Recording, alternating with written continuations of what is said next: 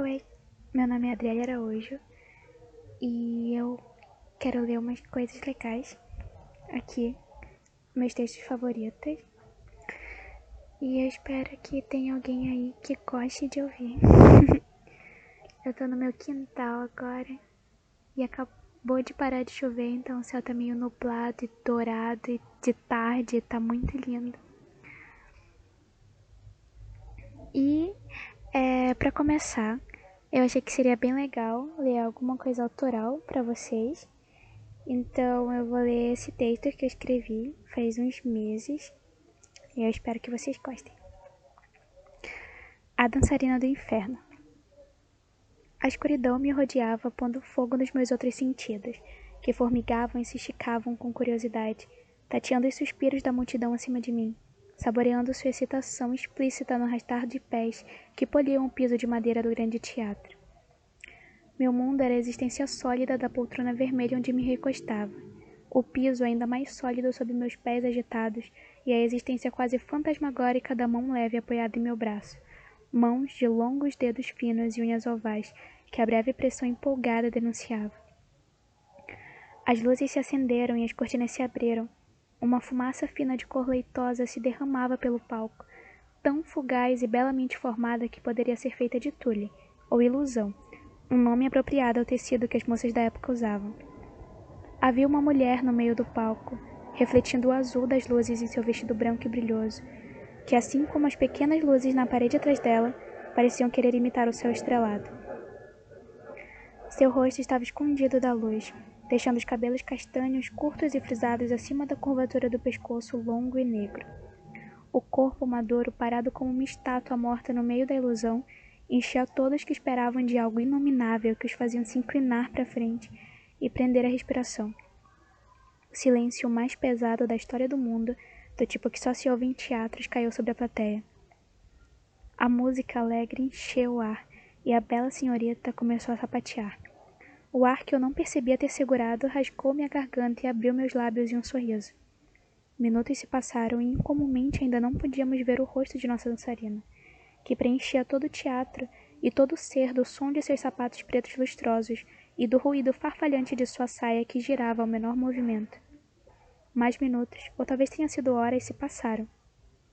As pessoas zumbiam e reclamavam, se chateavam e gritavam para que a moça enfim revelasse o rosto, que tinha virado um mistério urgente que regia nossas vidas e todos concordavam.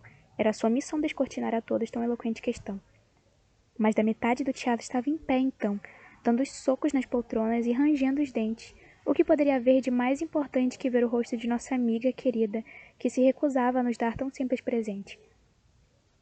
Não senti quando por fim sentei, arrancando os cabelos com lágrimas de raiva nos olhos.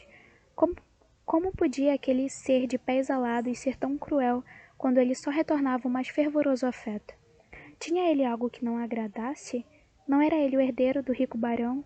O que na terra poderia ter feito ele que impediu o coração de sua amada de compadecer com seu sofrimento?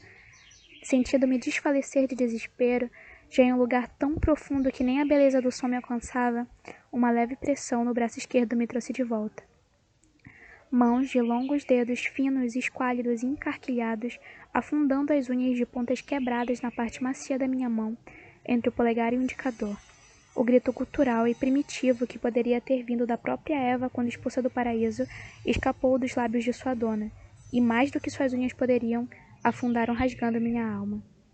Quando olhei para o palco, pude entender o motivo do grito.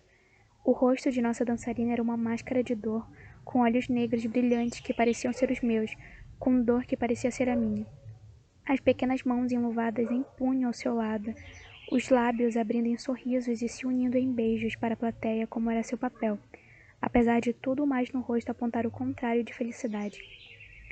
Labaredas de fogo inundaram o palco. A música chegou ao ápice do esplendor e da perfeição. Nossa dançarina gritava e derretia em frente de nós, a batida dos sapatos mais alta e bela do que nunca, fazendo com que tudo dentro de mim também derretesse, mas como mel em um dia quente de verão. Os sentimentos se enterneciam e se revoltavam, anuviando minha mente e retardando minhas ações, implorando para que tudo terminasse agora, salvando meu amor de mais dor. Mas como eu poderia suportar se realmente parasse? Como eu poderia suportar ficar um segundo sequer sem ver seu rosto e seu corpo balançando perfeitamente ao som da música, fazendo soar batidas complementares que poderiam ser as batidas do meu próprio coração? Meu amor dançava e dançava para mim, eu sabia, sorrindo e dançando como o próprio diabo em uma noite quente, em uma noite qualquer do inferno. Todas as noites ela dançava para mim e derretia os meus olhos, gritando e se revoltando com a minha letargia, olhando diretamente para mim e gritando meu nome, ousando saber meus motivos para não exigir que sua dor findasse. Tudo isso enquanto sorria e dizia docemente que me amava. Jogava flores e beijos aos meus pés, cintilando seus belos olhos em minha direção como que prometendo um desfecho ainda melhor para quando a apresentação acabasse. E apesar de tentar, nada em mim poderia não se encher de esperança em frente ao, ao futuro que ela me prometia. Esperei então em agonia, como todos mais na plateia. Muito obrigada por terem me ouvido. Espero que não tenha tanto ruído quanto parece. Lembrando de novo que eu tô no meu quintal, então vocês provavelmente vão ouvir uns gritos e coisas do tipo. Até o próximo!